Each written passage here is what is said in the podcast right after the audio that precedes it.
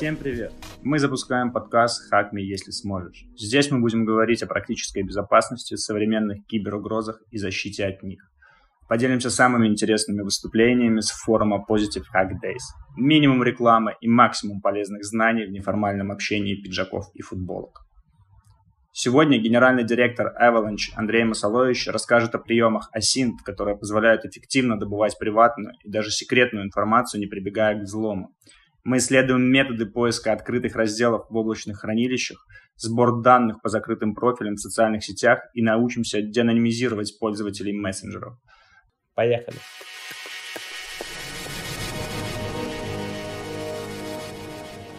Итак, здравствуйте. Меня зовут Андрей Масалович. А, для кого-то кибердед. Кстати, кто подписан на канал? Есть такие? А что так мало? Ну ладно. Привет, кибервнуки. Вот. А, десятый ПХДС, десятое выступление, жизнь налаживается. Если сейчас еще рюк, десятый рюкзак подарят, вообще жизнь удалась. Вот, давайте попробуем начать. О чем пойдет речь? Итак, э, наша планета неслась через космическое пространство, сменялись эпохи. Эпоха прошли там эпохи кайнозоя, мезозоя, палеозоя – и мы сами так незаметно э, вступили в эпоху киберзоя. Вот, а вот это самая Зоя. Значит, мы проснулись на планете, где однажды жена уехала на выходной к маме, муж остался дома, и в субботу утром у жены на руке пискнул фитнес-браслет и похвалил, что она хорошо провела неделю, потому что прямо сейчас, как думает фитнес-браслет, она стоит на весах в собственной квартире, и ее вес 59 килограмм, что для нее очень хорошо. Вот, и жена поняла, что прямо сейчас в своей квартире, где муж оставался один, кто-то стоит на весах, причем этот кто-то или это кто-то килограмм на 50, э, весит килограмм на 50 меньше, чем ее муж. Вот, то есть напольные весы в сговоре с фитнес-браслетом сдали неверного мужа. Итак, э, за нами начали шпионить устройства. И, как когда-то э, сказал физик Макс Борн, а, современная наука а, убивает современную этику. Это так и происходит.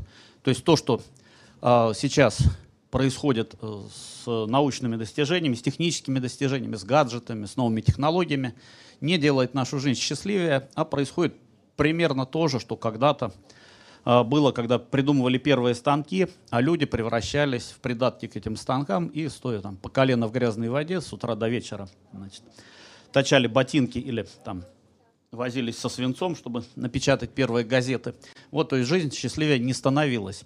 И поскольку действительно шпионаж устройств и шпионаж платформ стал всеобъемлющим, э, люди вспомнили э, старое словосочетание OSINT – Open Source Intelligence – разведка по открытым источникам. Эти слова придумали не сегодня.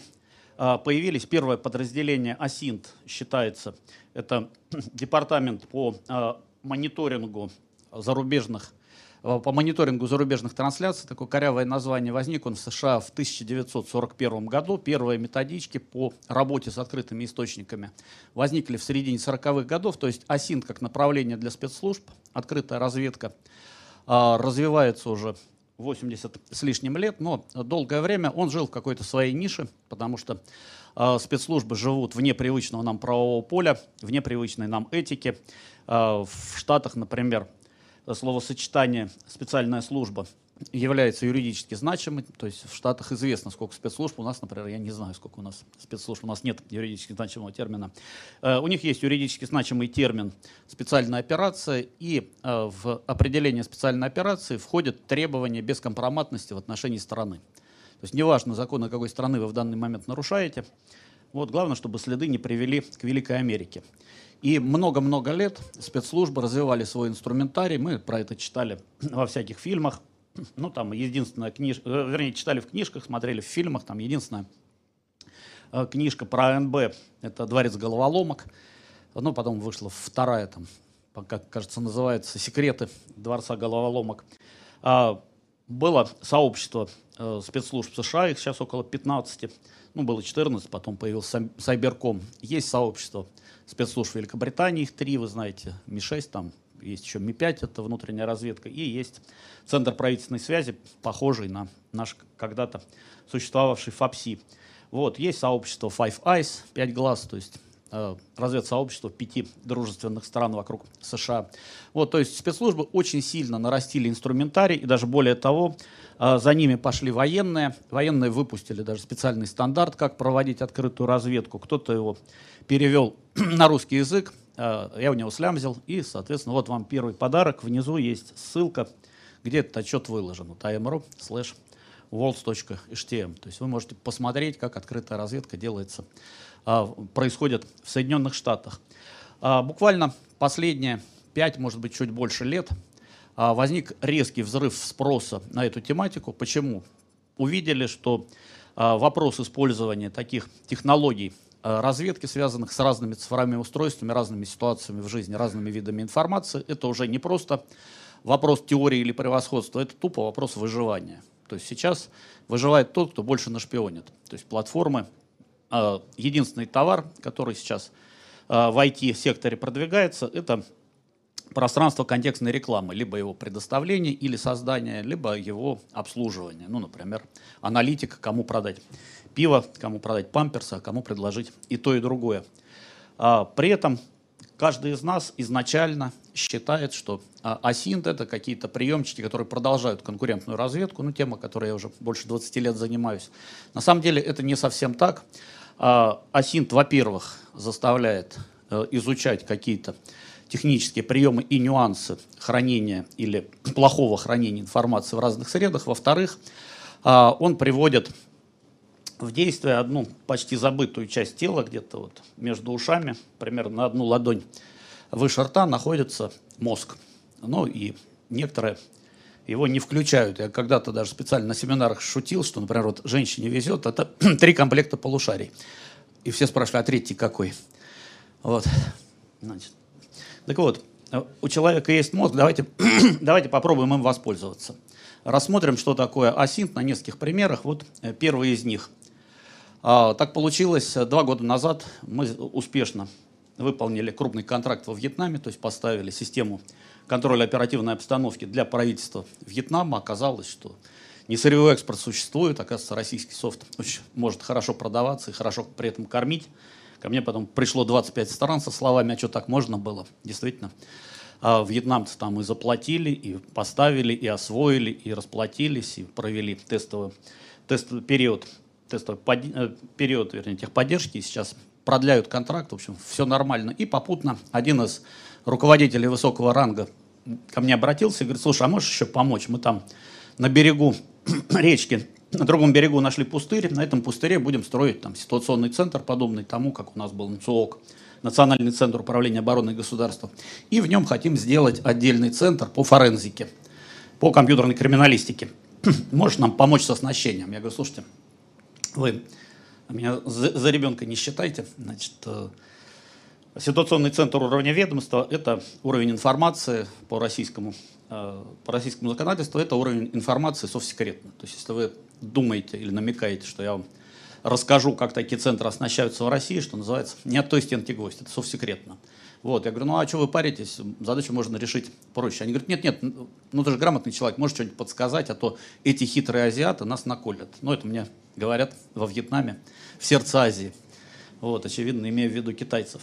Я говорю, а, собственно, что вы паритесь? Задача стоит 15 минут, дайте я попробую, сейчас вам покажу, как оснащать такой центр.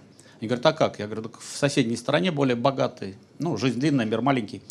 Так получилось, что я знаю, что в соседней, более богатой стране уже такой центр построили, его оснастили, оснащали его в прошлом и в позапрошлом году. То есть я знаю страну, я знаю годы оснащения. Вот, и давайте заглянем, слямзим у них спецификацию оснащения, она вам подойдет. Он говорит, а что, так можно? Я говорю, ну, дайте 15 минут. И вот ход рассуждений. Смотрите, а, заказчик, спецслужба делает секретную, совсекретную поставку. Понятно, что он покупать будет не сам, а через доверенную фирму, и мы ее не знаем, и вычислить ее довольно затруднительно. Но поставщик, скорее всего, известен. Ну, действительно, в любой сфере, где вы работаете, вы четко можете сказать, если какой-то крупняк начинает оснащаться, то какая-то крупная фирма э, победит в тендере. И, как правило, вы заранее либо знаете победителя, кто победит в тендере, либо знаете хотя бы список из пяти максимум фирм, один из которых победит. Вот, в данном случае я тоже знал примерно, кто может быть поставщиком. Э, и с той, и с другой стороны информация грифована в совсекретно. С одной стороны, там совершенно четко есть первый отдел и секретка. С другой стороны, наверное, тоже есть введен режим какой-нибудь коммерческой тайны, то есть ловить там нечего. Но а, любой предмет, на который сейчас упадет ваш взгляд, обязательно, чтобы приехать в точку применения, обязательно прошел через порт Шанхая или через порт Сингапура. Остальное сейчас в этом мире а, с точки зрения логистики неэффективно.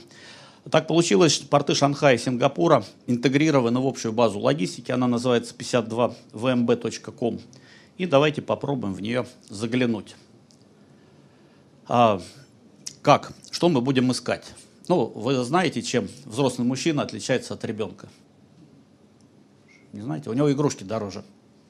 То есть, когда какой-нибудь центр будет покупать оборудование для форензики, он обязательно купит продукт, который называется Forensic Workstation. Не потому, что он ему нужен, а потому что, ну, согласитесь, красиво.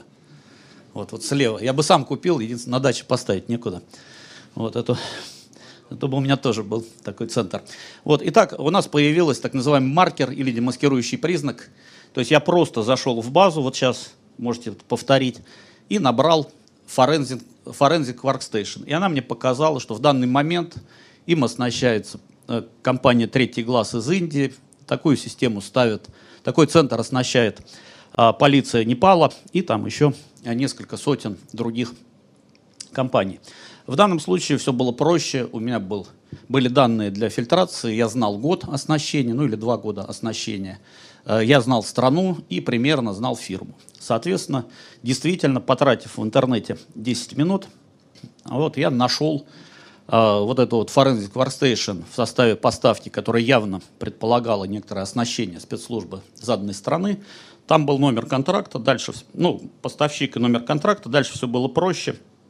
Удалось вытащить 20 с лишним позиций, включая сервера, которые они ставили, включая там память э, это, с RAID 5, ну, э, систему хранения, включая некоторое дополнительное оборудование и маршрутизаторы. То есть в целом спецификацию удалось вычислить. Ну, я принес своим заказчику, который просил, в очередной раз подтвердил звание там мага 80 уровня, вот, или шайтана. Вот, они так и не поняли, как это делается. Значит, э, тем не менее, это делается. Зачем это нужно вам? Во-первых, это срабатывает не только для поставок по форензике, это срабатывает для любых поставок. То есть вы можете понять, как вас оснащали. Например, даже если вы сугубо мирные люди, но покупали сервер, вы можете их посмотреть, сколько стоил этот сервер при пересечении границы, ну или при проходе через порт Шанхай. Иногда это вызывает легкую, легкую оторопь, потому что иногда эта цена в 20 раз дешевле, чем платите вы. Вот. Ну и за кадром остался один вопрос, собственно, а зачем тут Трамп в оранжевом кружочке?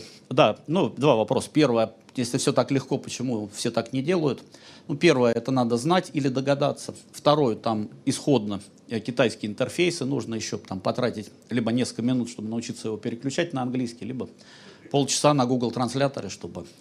Я, кстати, потратил к своему стыду, потратил на Google трансляторе полчаса, пока там логинился, пока не разобрался, где кнопочка переключения на английский. Вот. Ну и зачем там Трамп? Просто чтобы в очередной раз следы не повели к мифическим русским хакерам, я в этой системе залогинился под именем Трамп, так что увидите Трампа, не удивляйтесь, это свои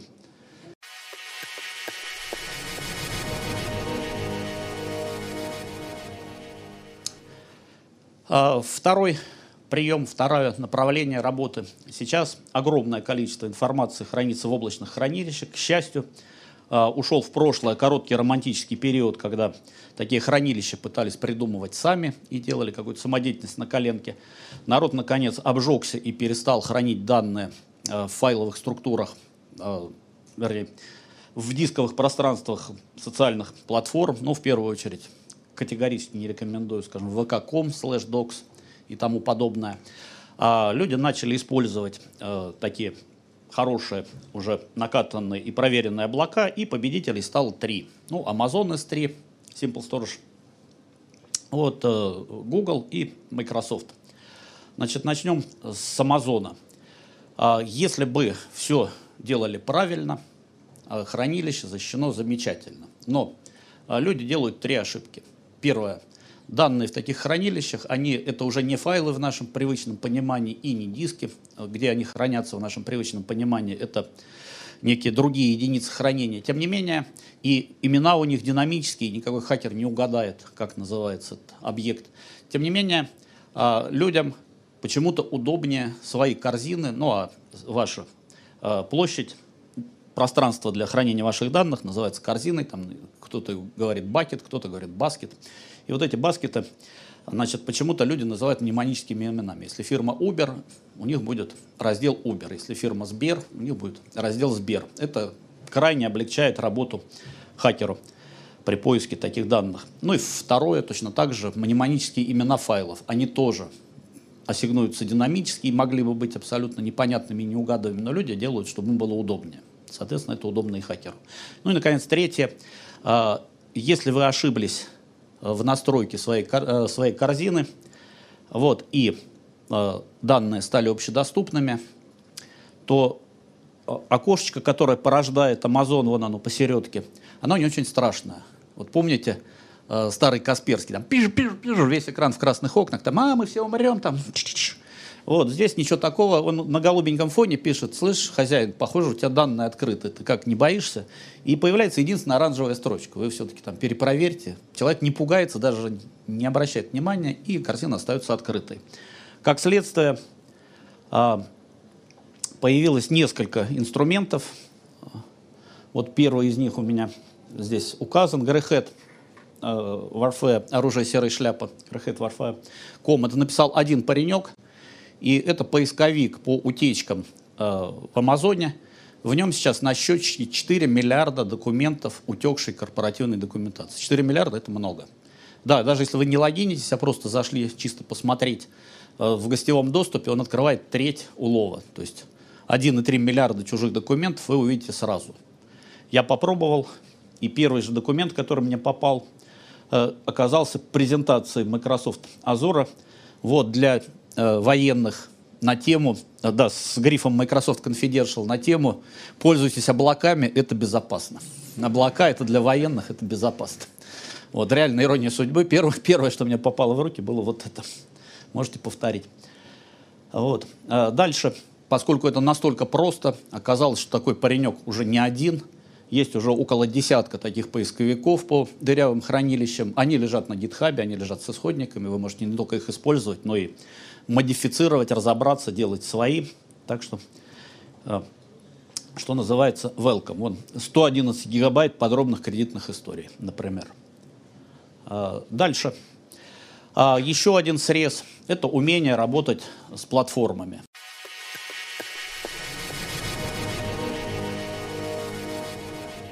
Ну, поскольку мы разобрали сейчас самую защищенную платформу облачного хранения, давайте рассмотрим самую защищенную платформу мессенджера, Telegram. Ну, если верить Дурову, Telegram это круто.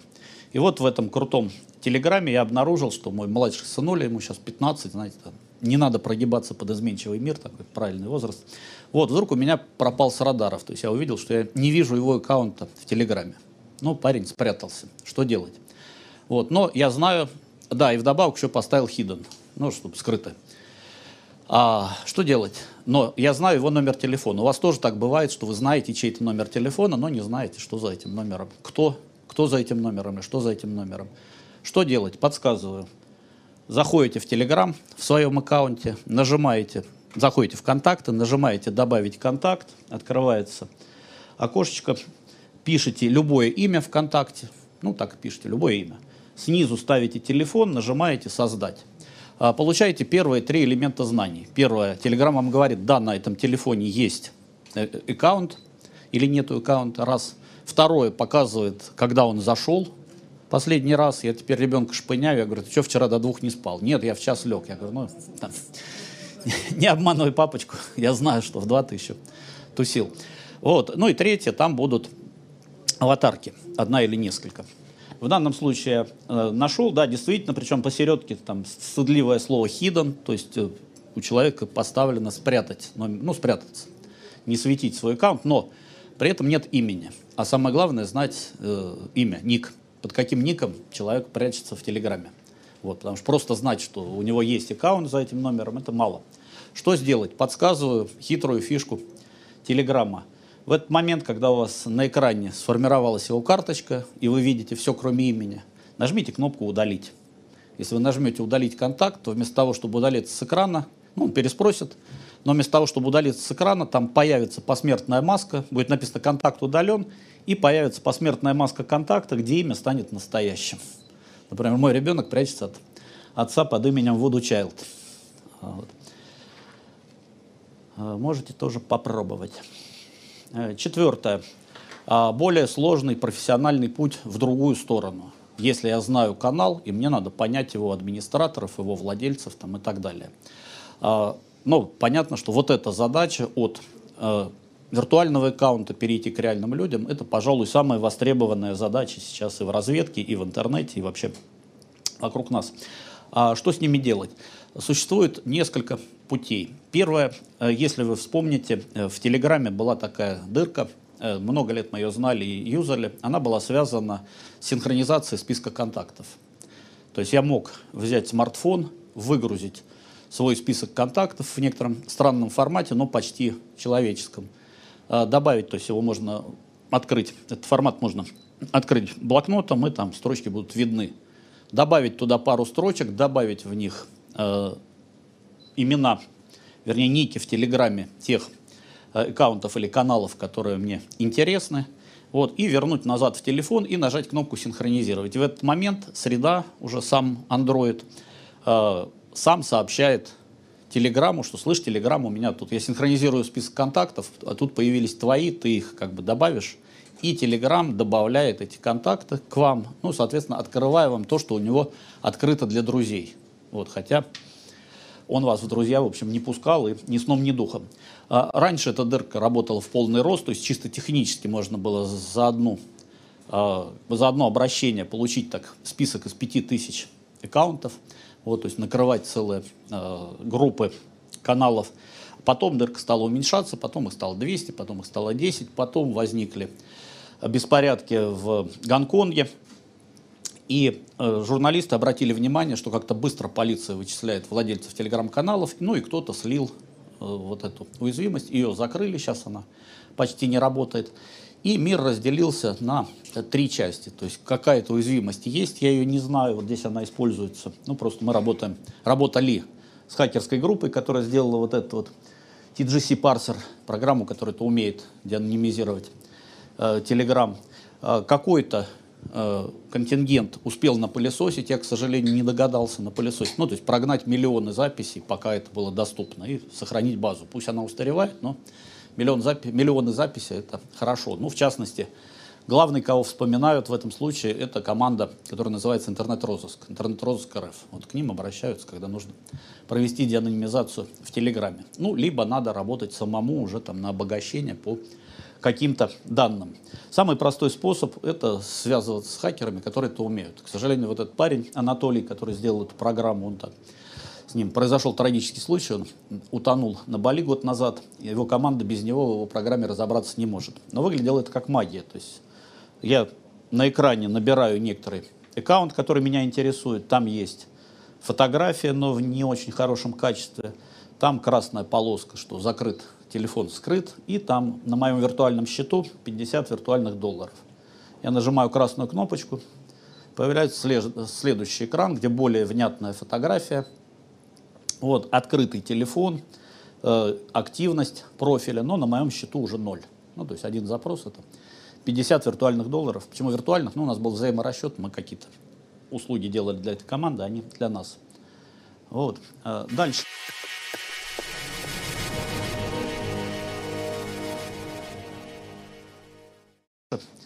К телефону сейчас на самом деле привязан не только Telegram, но очень много сервисов.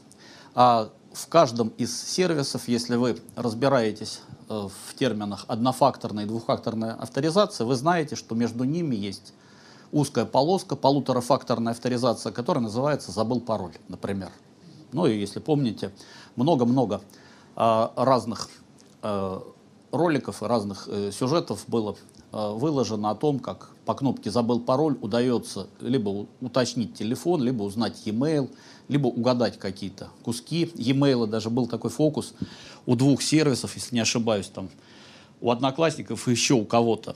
При нажатии в одном, при нажатии «Забыл пароль» она подсказывала начало э, почтового адреса, что типа мы вам сейчас почтем, пришлем восстановление вот на этот адрес и показывал начало, а у другого показывало конец. То есть нужно было в двух сервисах нажать, у вас получался чужой адрес. Э, сейчас есть э, такие микроинтеграторы, которые позволяют сразу пробивать по полутора десяткам сервисов и видеть, есть там этот телефон зарегистрирован или нет. Ну, самый простой, наверное, вот, собственно, каждый из вас уже вошел в Асинт, наверное, догадавшись до простого приема, если перед вами есть чей-то номер телефона, зайдите в Сбербанк онлайн и начните ему переводить 1 рубль. И Сбербанк скажет, есть на этом номере человек, ну, если на этом номере счет или нет, даст вам э, имя, отчество и первую букву фамилии, вот, и покажет еще последние цифры счета. У меня был забавный случай, там парень выпендривался, вот, э, я нашел его телефон, заглянул в Сбербанк онлайн, увидел там, что он, скажем, э, этот самый Сергей Петрович, значит, ну, ему пишу, Сергей Петрович, не выпендривайся. Он говорит, как ты меня нашел? Я говорю, по телефону. Это телефон сестры. Но я ему не стал говорить, нефига на телефон сестры вешать свою карту. Вот, ну, в общем, такого рода магия сейчас срабатывает, ну и очень выручает. То есть это простой набор приемов, но он сразу показывает, в каких сервисах дальше стоит копать. Далее, а, по быстрой идентификации персоны. А, ну, к сожалению, я буду рассказывать на печальном примере, тем не менее, на примере Э, ситуации в Казани. Тем не менее, когда происходит чрезвычайная ситуация, э, мир делится на три части. Первой части все понятно. Это невольные, уже пострадавшие, либо невольные свидетели, которые могут стать пострадавшими. И в странах, которые с этим сталкивались раньше и уже сделали выводы, с ними все просто. Есть двухстраничная инструкция для школьников, для прохожих, для родителей, там их каждый знает, то есть если ты попал в такую ситуацию, каждый знает, что ему сейчас делать, чтобы э, шансы на то, чтобы уцелеть или увести других, увеличились. Вот. Вторая часть – это спецслужбы, силовики, э, функциональные подразделения, там какая-нибудь медицина катастроф и так далее, которые тоже знают, что делать. Но, кроме этого, есть еще аналитики, которые должны быстро разбираться в ситуации и передавать результаты, ну, ставить задачи оперативникам, которые начнут э, оперативно-розыскные мероприятия. А вот с этим возникает проблема, потому что, ну, как кто служил, тот подтвердит, готовность к бою – это не бездействие, то есть это всегда пролетает неожиданно, то есть всегда надо быть в тонусе. А ты в этот момент находишься в абсолютно неподготовленном месте, в абсолютно неподготовленной среде, то есть в случайном компьютере рядом, рядом с собой. Вот. И с этого момента э, начинается э, страшный вред деятельности аналитика. То есть появляются десятки, может, сотни фейков – то есть появляются фейковые новости, появляются фейковые аккаунты. То есть мало того, что искать надо быстро, а искать трудно, еще интернет замусоривается. То есть информация скрывается слоем, э, слоем э, каких-то фейковых новостей.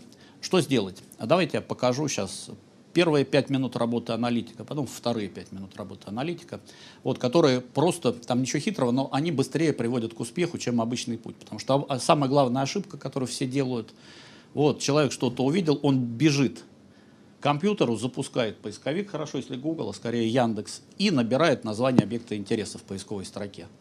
Вот, думая, что сейчас что-то получится. Хотя на самом деле это то место, это очень страшное место, это то место, куда большинство закопало остатки молодости. Потому что если вы сейчас не на богамах, то вы сидите за экраном компьютера или гаджета. И, скорее всего, роетесь в поисковике, и, скорее всего, делаете это неэффективно. То есть, ну, выжигаете время жизни. Так вот, а как сработать быстрее? Смотрите, Первое, что мы точно знаем, школа. Школа – это точная булавка геопривязки. У нас появилась конкретная э, точка на карте. Раз.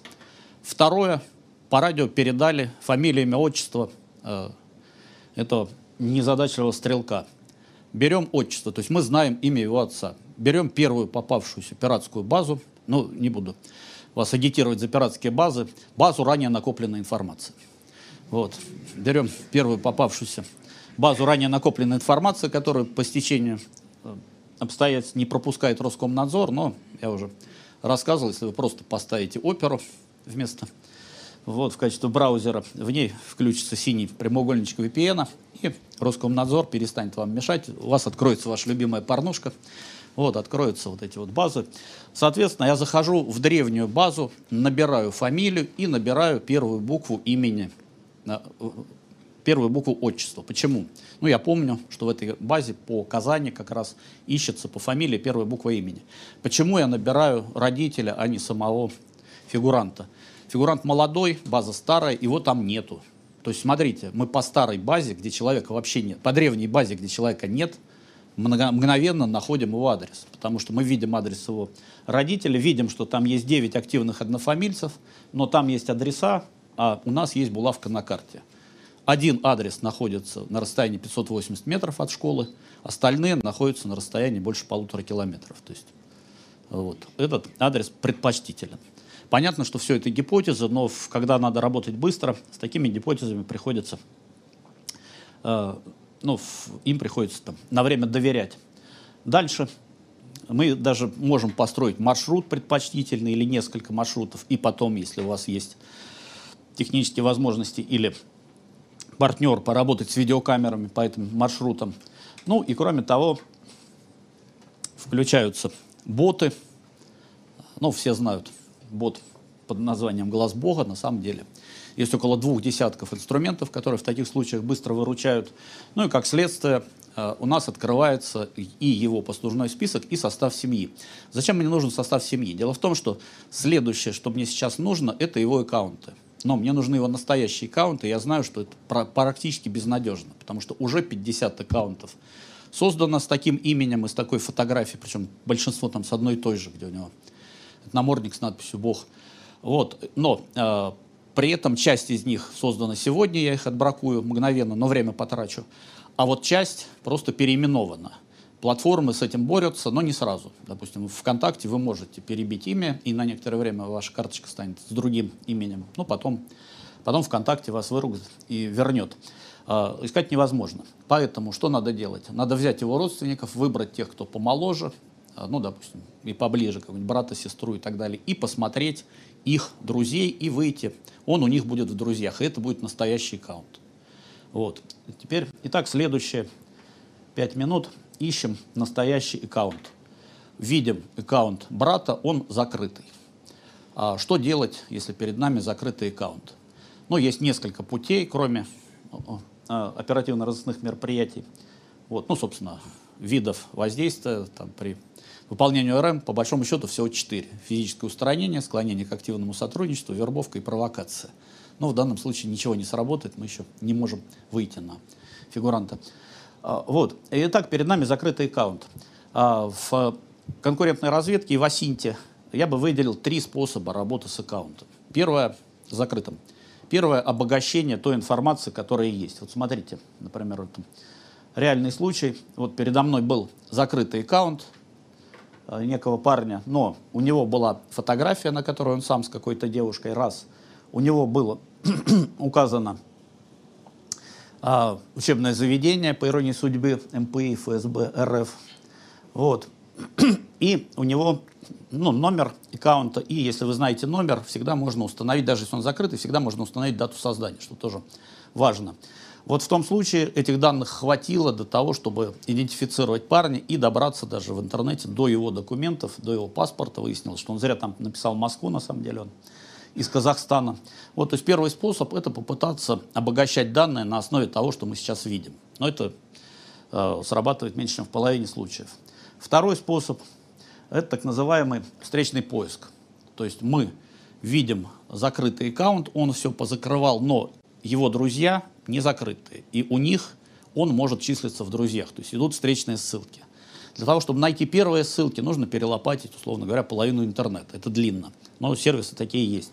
Зато потом начинает срабатывать такая как бы правило кластеризации. То есть, если я нашел одного-двух друзей, то дальше, скорее всего, следующие друзья будут в списке этих друзей. Ну, то есть, у, э, у них в друзьях будут люди, которые тоже являются друзьями данного фигуранта. То есть поиск с нарастанием ускоряется.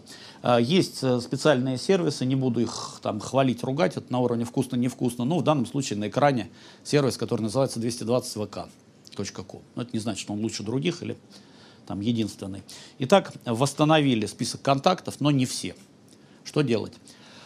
И э, фигуранта среди них нету. А, значит, есть третий способ. Э, третий способ – это э, использование э, ранее собранных данных. То есть есть ну, на сленге программистов, которые в этом сегменте работают, это называется пылесосить. Вот, то есть, если перед нами какой-то ресурс, имеет смысл поставить его на некий, как в, в Интерполе говорят, сторожевой контроль. А, почему? Дело в том, что ну, там, в любой группе, даже самой экстремистской, есть ядро, которое уже хорошо прячется, и с ними вы ничего не вычислите там, без специальных мероприятий.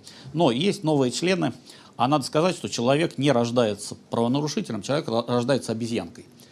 И правонарушителем становится ну, по стечению обстоятельств, и в этот момент начинает ягозить, закрывать аккаунты, стирать фотографии и так далее. Ну, во-первых, я уже сто раз говорил, не нажимайте кнопку «удалить», в распределенных системах, в распределенных базах и, соответственно, в социальных платформах нету кнопки «удалить». Кнопочка «удалить» — это всего лишь пометка в индексном файле, появится пометка. Вот этот человек в этот момент вот эту фотографию хотел удалить. Вот ему ее больше не показывать. Сама фотография будет лежать, где лежала. И сама платформа и все ее партнеры будут ее видеть. Есть даже такой Э, ресурс с красивым названием «Скотобаза», вот, в котором там уже 120 миллионов фотографий, которые хозяева считают удаленными из ВКонтакте. Очень забавно, кстати, э, разбираться. Так вот, есть более серьезные программы, работающие на этом принципе. Ну, например, программа ZEUS, которую используют правоохранители. Значит, э, что они дают? Если вот так вот поставить на сторожевой контроль какую-то группу, и она неделю за неделей делает срезки, дальше начинается магия. Вы нажимаете, говорите, а вот этот профиль. Она говорит, а вот у этого профиля фотографии нету. Но раньше была вот такая, а удалил он ее 10 февраля.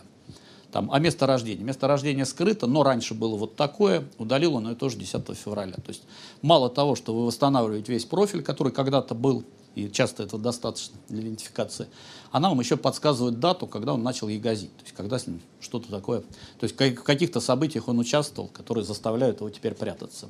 Вот этим способом тоже не буду какой-то из, какой-нибудь из сервисов выпячивать, их несколько.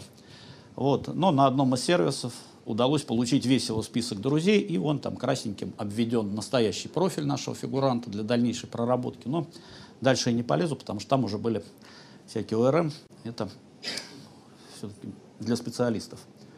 А, далее, возможности таких сервисов-шпионов, которые заранее собирают информацию и потом ее обобщают и обогащают, а, гораздо шире, чем просто составить список друзей или восстановить утерянные детали профиля. Вот, они позволяют делать целый спектр операций, например, вот City4Me.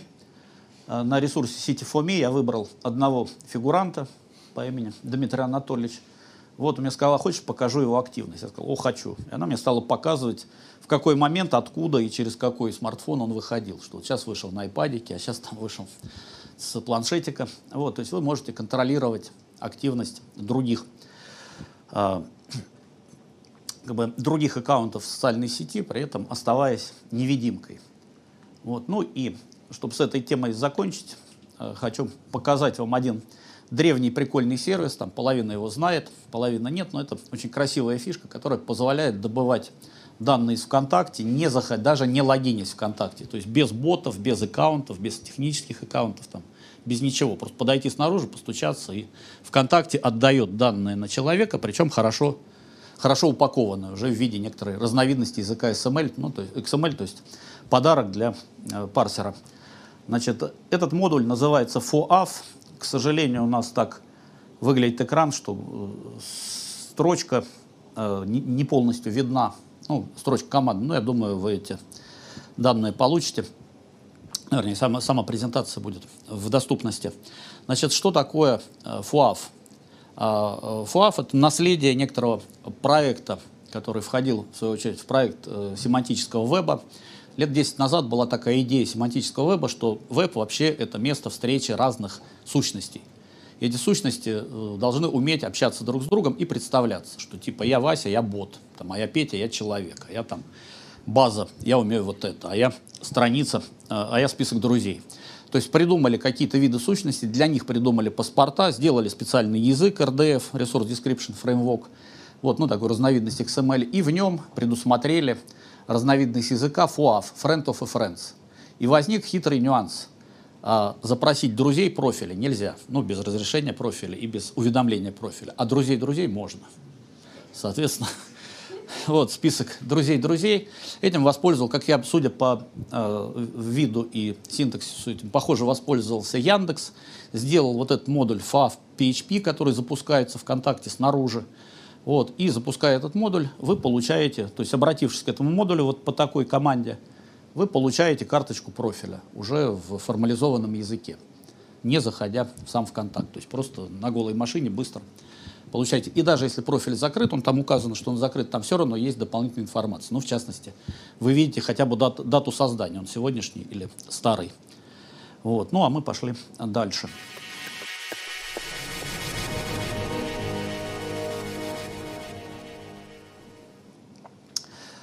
Далее а, нас окружил а, цифровой мир. Ну, я вам показывал вот первую жительницу Кайнозоя по имени Зоя, там, которая, вот, которая уличила мужа.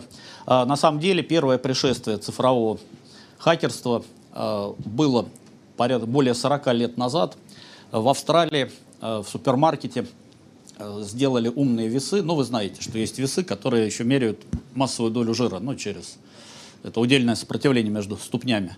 Вот. И э, в Австралии в супермаркете стоял такой, на входе, стояли такие весы, человек на них становился, и они мерили некие параметры, и ему голосом весы рассказывали, что делать дальше. У тебя вес нормальный, иди вот там что-нибудь для удовольствия. А вот у тебя вес великоват, вот тебе иди налево, там здоровое питание, а у тебя там совсем швах, иди, значит, э, в фитнес-центр или к ну, а тебе надо к доктору.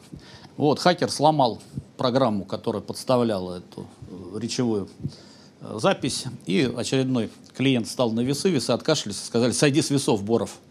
Вот, вот так в мир пришла цифровой интернет или Internet of Things.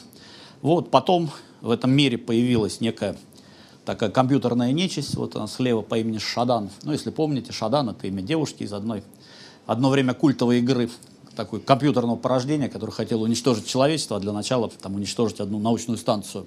Вот. И по имени этой девушки был назван первый поисковик по интернету вещей, который называется Shadan.io. А сейчас таких поисковиков несколько. Чем хорош первый? А, значит, э, что он делает?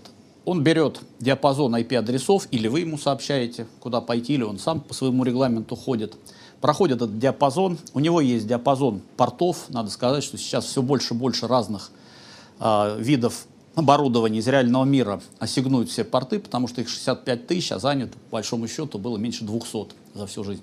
Вот сейчас их быстро разбирают. Вот, он проверяет те порты, которые ему сейчас интересны. Если они открыты, он пытается поговорить и понять, что за протокол его встречает, там, какое возможно устройство там с ним разговаривает. Если он это понимает, а он делает такой паспорт атаки, который почему-то в документации Шадана называется баннер.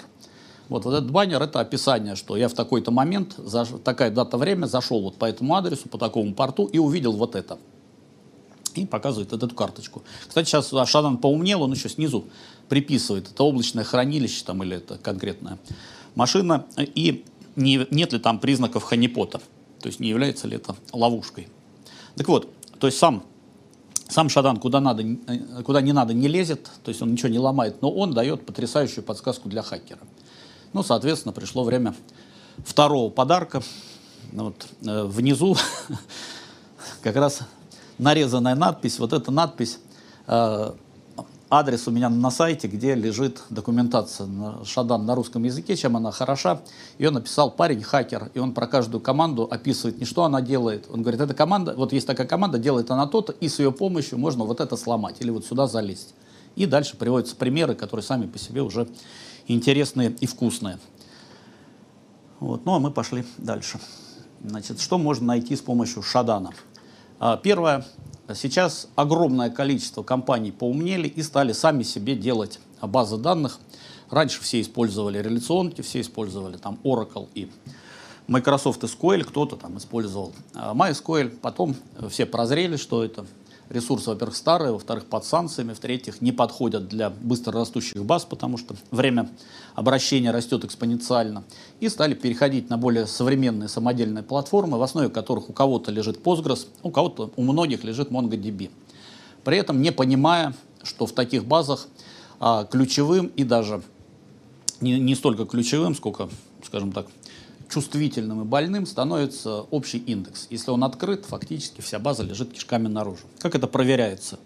Если на, по конкретному IP-адресу открыто, развернуто э, управление базой MongoDB, то управление идет через порт 27017 и э, в баннере, если Шадан набрел на такую открытую базу, в баннере обязательно встретятся слова MongoDB Server Information и слово Metrics. Вот. Если э, Шадан это видит, значит перед нами открытая база. Э, страшно представить, ну, если вы видите, журналисты примерно раз в неделю находят какую-то утечку, и этого хватает, чтобы их там лихорадило. Вот, если бы кто-то из журналистов э, заглянул в Шадан, то такие скандалы шли бы ну, примерно по 4 тысячи ежедневно, судя по общему количеству такого рода утечек.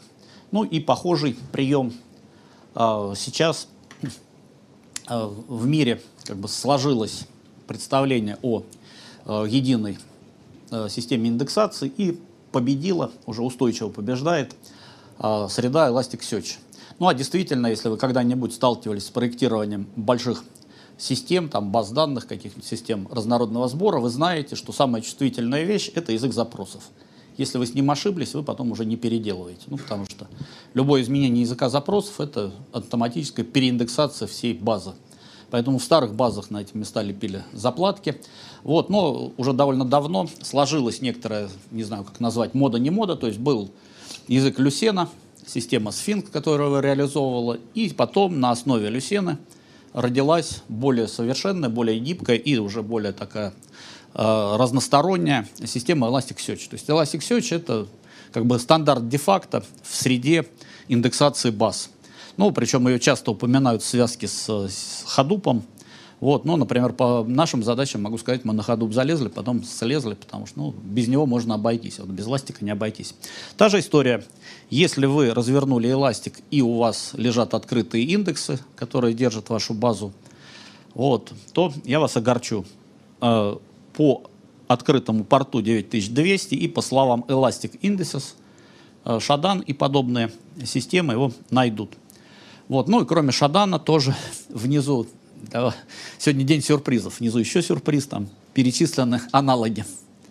Вот, в нижней полоске экрана перечислены аналоги, э, аналоги системы Шадан. Вот. Э, дальше. Э, утечек Благодаря фишкам, которые я уже показывал, а, количество утечек меряется тысячами, гигабайтами, даже терабайтами. А, с ними вопрос уже не в том, чтобы что-то найти, а в том, чтобы как-то с этим управиться, как с этим разобраться. Стали появляться интеграторы утечек. Первые были такие наивные, типа Wikileaks, сейчас они стали более структурные. Самый известный проект сейчас, который называется э, Distributed Denial of Secrets. Вот, распределенный отказ в секретности.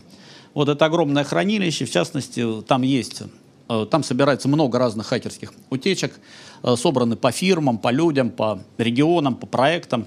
И в частности, вот у меня экран, на экране подсвечено слово Sherwood. Sherwood — это название проекта утечки э, транзакции э, Центрального банка Каймана. Ну, согласитесь, это не менее интересно, чем там панамский, уже э, такой навязший в зубах панамский архив. Вот, смотрите, изюминка, то есть вот я зашел на страницу, она показывает, вот лежит Шервуд, то есть весь проект, на скачивай. Вот, но там стоит размер. Размер архива 2,4 терабайта. На, качай. Кстати, кто знает самый быстрый способ а, передачи больших объемов данных на планете? А? Э, нет, э, самолет. Ну, да, реально, когда нужно было несколько петабайт передать там с этого, э, с большого адронного коллайдера, там, пост, это, результаты неких экспериментов, столкновения бозона, выяснилось, что бозоны не очень интересуются своими данными, их хотели там передать. Оказалось, что удобнее всего серверную группу вместе с хранилищем перевести самолетом, вот, вместо обработки. Вот, итак, э, э, хранилища вот таких вот утечек уже стали централизованы, их много, и это лишний способ э, работы. Ну, отдельно, я уже упомянул, э, началась эта тема с Панамы, то есть первый такой крупный скандал был утечка панамских архивов. Э, здесь, надо сказать, редкий случай, когда вмешались, то есть э, порядок в мире навели не журналисты, там, вернее, не программисты, не какие-то специалисты по безопасности, а сами журналисты, им было настолько интересно возиться с этим архивом, что они сделали специальный поисковик, вот этот Offshore Links.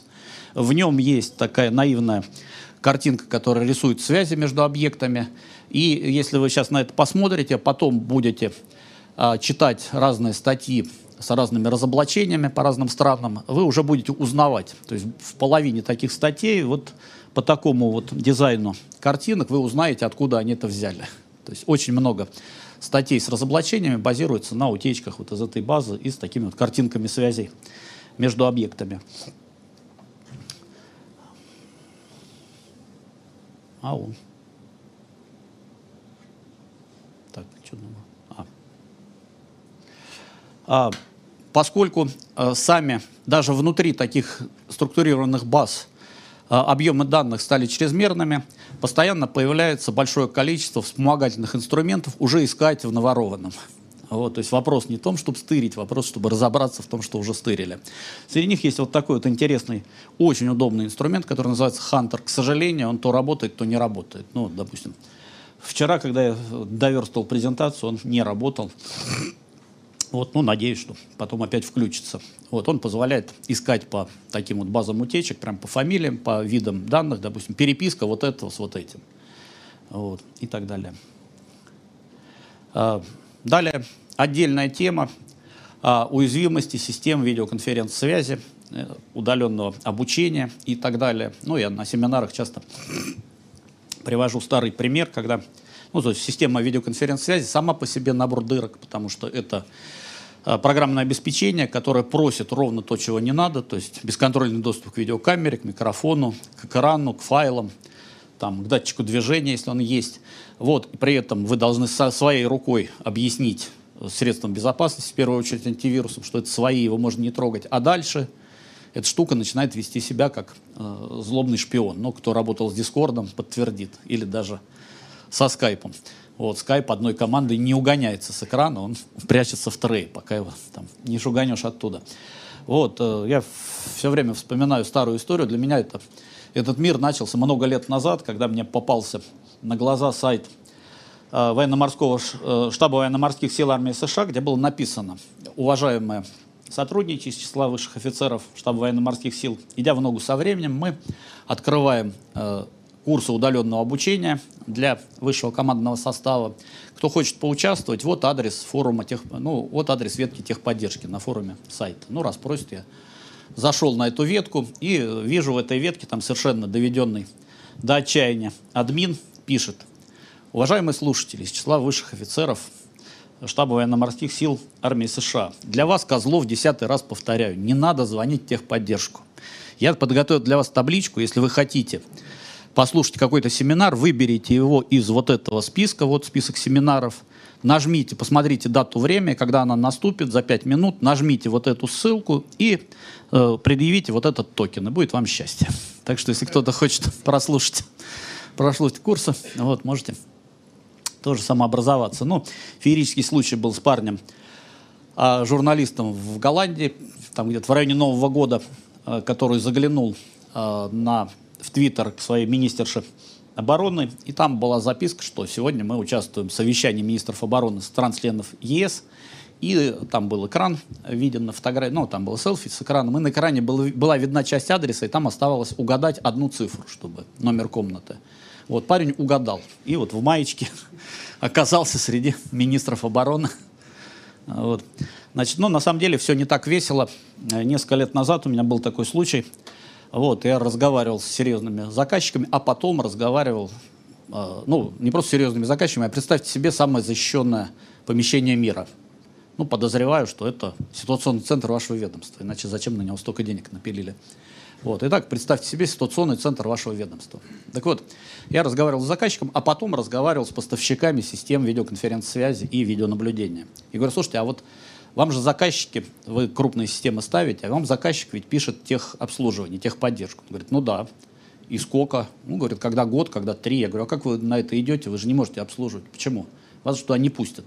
Он говорит, так обслуживание идет через э, этот самый сервер, сервер контроль технического состояния. Я говорю, так тебя и к серверу не пустят. Он должен стоять у дежурного офицера, тоже в категорированном помещении. Он говорит, нет. У дежурного офицера стоит сервер контроля оперативной обстановки, а сервер технического состояния стоит у нас. Я говорю, в смысле? У нас на фирме, вот. Я говорю, погоди, где вы ставили э, ты тут хвастался, кому ситуационный центр разворачивали? Он говорит, ну, там, например, порт Новороссийск. Я говорю, можем посмотреть? Можем. Вот, говорит, смотрите, как сюда заходят в порт, вот сидят эти самые диспетчеры разговаривают. Я говорю, а там, допустим, РЖД? Он говорит, ну, вот, пожалуйста, там, вот, ситуационный центр э, пригородного сообщения РЖД. Я говорю, а как ты разбираешься? У тебя же там куча таких систем подключена. Он говорит, у меня есть поэтажки, поэтажные планы. То есть, видите, вот поэтажный план этажа, где находится ситуационный центр. Вот там люди сидят, фикус какие-то. То есть если вы в супер защищенном, категорированном помещении проводите суперсекретное совещание, а, и у вас выставлена система видеонаблюдения, потом не удивляйтесь, не обижайтесь, если я вам позвоню и скажу, слушайте, у меня просьба, отодвиньте фикус, а то мне плохо видно, что вы там обсуждали. Вот, то есть такая дисперсная утрата защищенности сейчас касается даже самые высокие уровни э, спецслужб и э, госкомпаний. Дальше.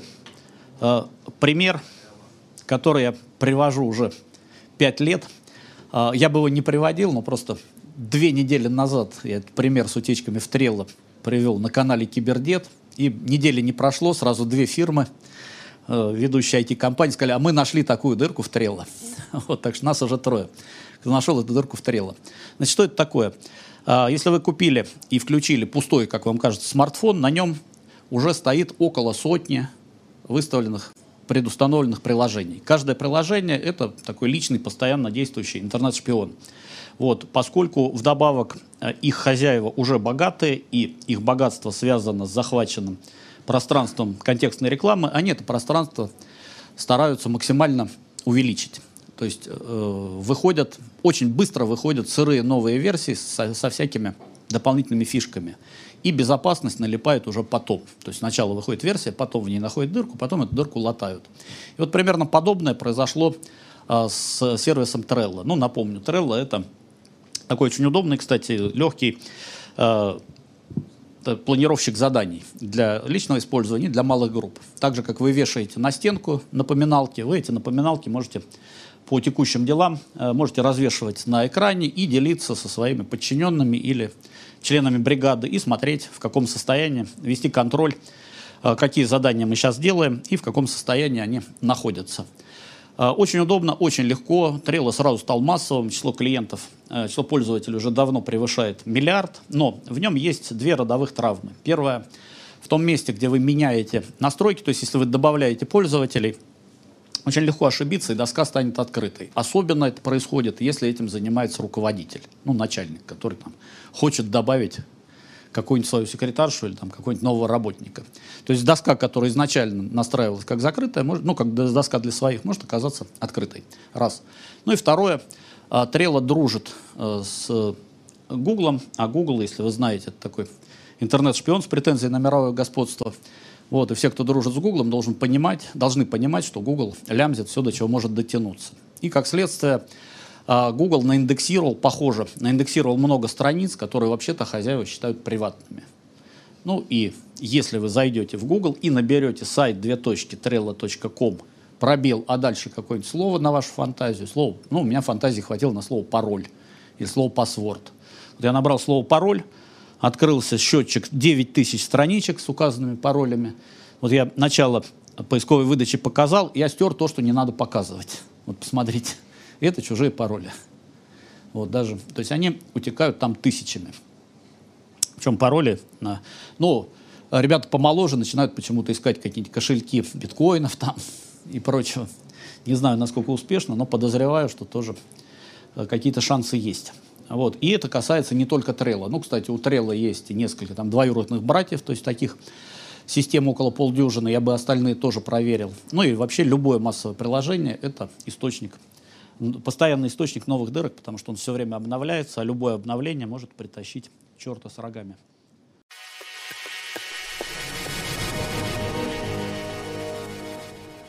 Это была первая часть выступления Андрея Мусаловича «Думать это прикольно. 20 практических приемов асинт в цифровом мире».